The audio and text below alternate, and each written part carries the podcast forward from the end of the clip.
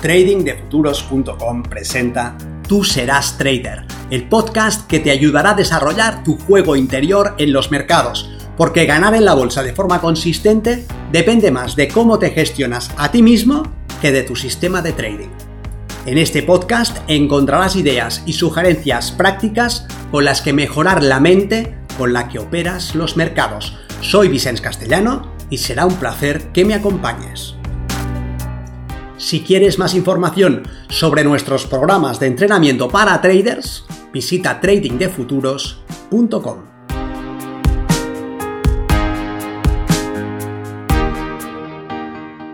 Aprender trading mucho más rápido. Si quieres optimizar tu tiempo y tus recursos, si deseas llegar a la consistencia como operador de la forma más eficiente posible y en el menor tiempo, atiende. Tengo algunas reflexiones que hacerte. Soy Vicente Castellano, responsable del programa de formación y entrenamiento de Trading de Futuros, y en esta ocasión quiero compartir algunas ideas para que logres tus objetivos lo antes posible. Llevo muchos años acompañando traders de todos los niveles en su camino hacia la consistencia y puedo decirte, sin asomo de duda, que hay algunos elementos que hacen que avancen rápidamente hacia su meta y otros que los alejan del éxito.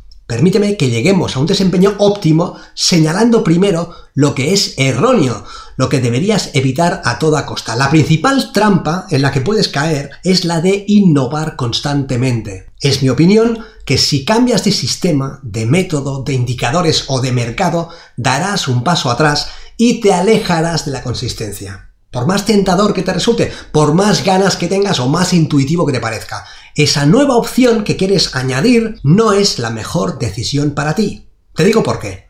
No es que debas perpetuarte en un comportamiento que no funciona. Si sospechas que lo que haces no te da el resultado que buscas, obviamente que más de lo mismo seguirá manteniéndote en un pobre resultado. Pero lo contrario, cambiar lo que hacemos nos hace retroceder siempre. Esto es así porque en el camino hacia la maestría comenzamos en un nivel de incompetencia y regresamos a él cada vez que añadimos cambios y novedades en nuestro desempeño. Si te manejas con cierta habilidad en gráficos de velas japonesas y quieres pasar a gráficos tipo Henkinashi, darás un paso atrás. Si cambias a gráficos de rango, darás un paso atrás. Si pasas a gráficos tipo footprint, darás un paso atrás. Si te manejas más o menos bien con tres medias móviles y de repente las quitas, darás un paso atrás. Si no las tienes y de repente las añades, darás un paso atrás. Si las sustituyes por bandas de Bollinger o por los canales de Kellner, darás también un paso atrás. Si estás familiarizado con el CCI y lo cambias por el estocástico o por el RSI,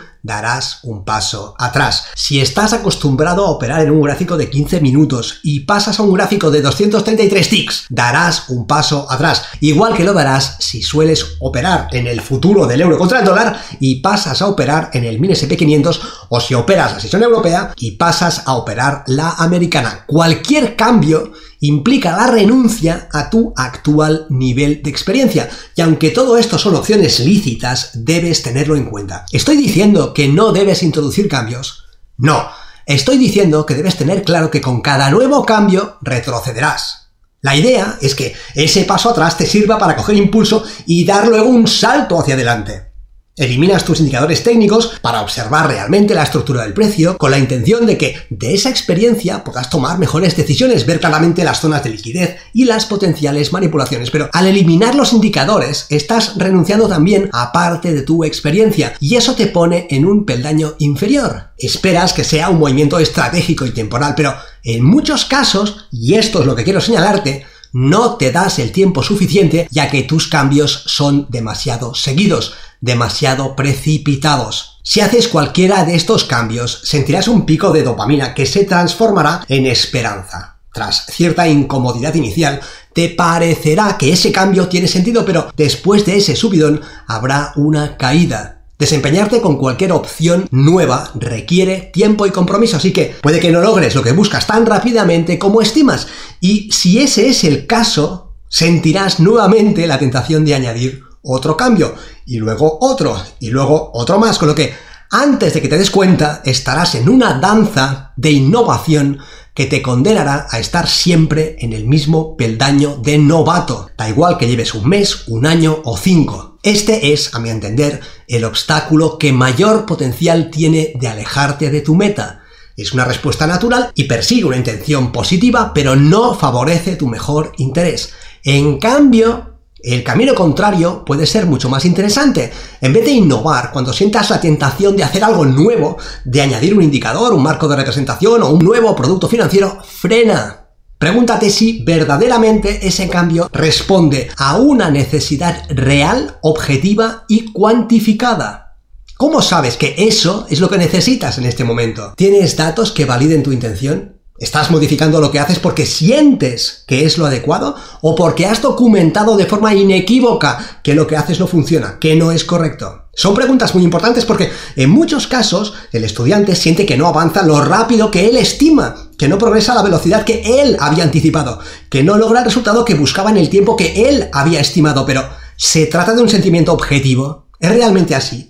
¿De dónde ha sacado su expectativa? Solemos estimar muy mal el tiempo que necesitaremos para dominar determinada información. Puede que estés haciendo el camino correcto, a la velocidad adecuada, y estés a un solo paso de lograr tu objetivo, pero que en vez de dar ese paso, improvises un cambio que te lleve a comenzar de nuevo otro camino. Es como subir con esfuerzo una escalera y justo en el último peldaño decidir que vas a bajar para buscar otra escalera. Y lo más pernicioso es que eso suele suceder una y otra vez con una escalera y la siguiente en un camino y en el próximo. El estudiante aprende un sistema, lo aplica durante un tiempo y siente que no es lo bueno que él consideraba, así que da un salto, deja eso, comienza con otro sistema, con otro indicador, con otro mercado y luego evalúa que tampoco es eso lo que necesita, así que cambia otra vez y se perpetúa en ese cambio. ¿Te resulta familiar? ¿Qué te sugiero, en cambio?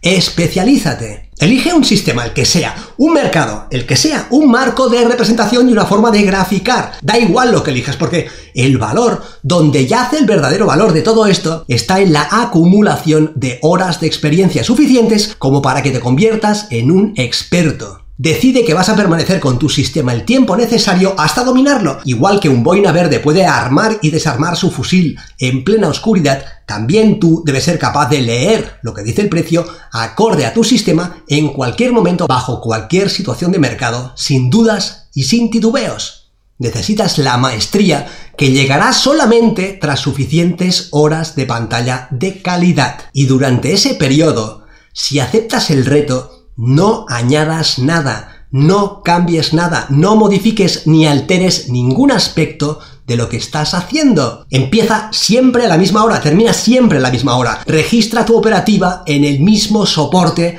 de la misma manera entra en el punto específico que sueles entrar. Toma beneficios de la manera como tienes establecido, sin innovar, sin divagar, sin desviarte, sin modificaciones. Sitúa y maneja tus stops tal como está especificado en tu plan de trading. Utiliza la política de gestión del riesgo que está ahí reflejada. No cambies nada. Eso te dará una ventaja tremenda sobre la mayoría de tus futuros competidores. Mientras te formas, hay otras muchas personas que también se forman.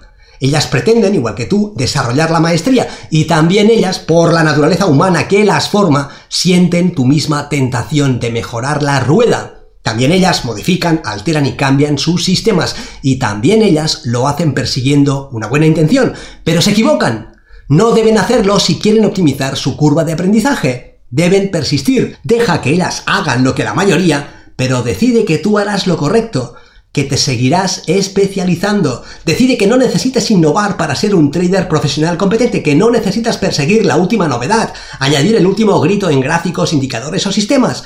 Quédate con lo que sabes, con aquello en lo que has dedicado más energía y tiempo, y verás que es la mejor manera de marcar una diferencia notable en tu progreso. Cuando te enfrentes a una pared y sientas que no avanzas, que no progresas, que los resultados no llegan a la velocidad que anticipabas, que tu logro no es tan evidente como antes, en ese momento de duda, recuerda que estás dispuesto a actuar a favor de tu mejor interés y no modifiques nada. Quédate aguantando la incomodidad, persistiendo, desarrollando unas mejores distinciones, unas observaciones más precisas de la acción del mercado.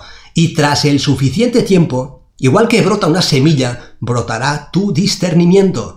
Si te especializas, si en vez de perseguir el mejor sistema desarrollas la experiencia necesaria, estarás en disposición de acelerar de una forma espectacular tu desempeño.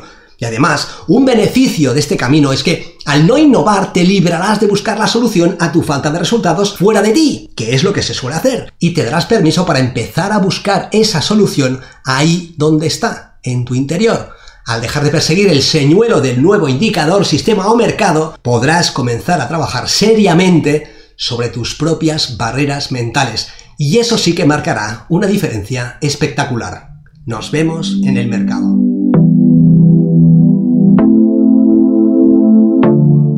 Si quieres acelerar tu comprensión y tus resultados como operador, considera seriamente estudiar con nosotros en Trading de Futuros y realizar el programa Milenio.